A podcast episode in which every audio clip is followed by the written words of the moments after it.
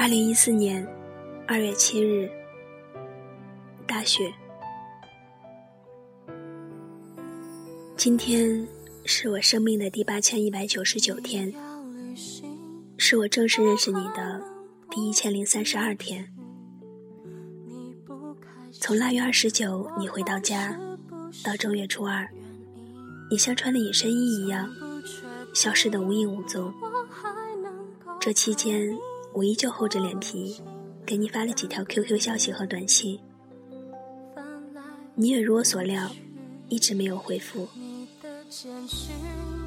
正月初一晚上的二十三点五十九分，我才给你发短信，祝你新年快乐。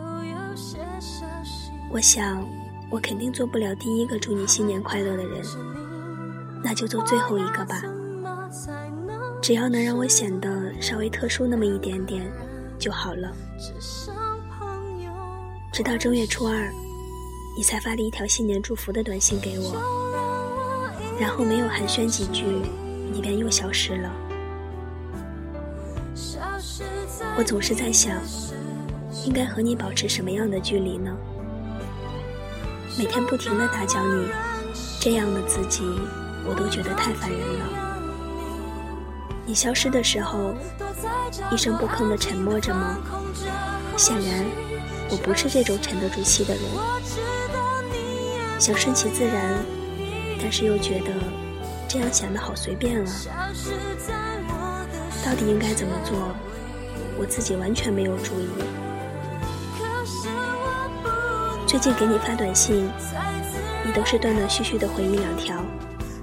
也就昨天晚上还勉强聊了几句。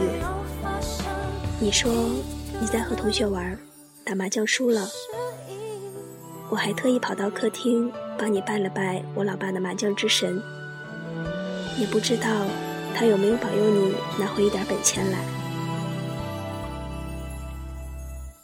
我这里大雪已经下了三天，外面到处都是银装素裹。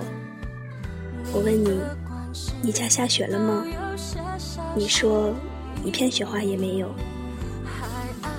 要是有一天我们能在同一个地方、同一个时间欣赏同样的风景，有着同样的心情，该有多好啊！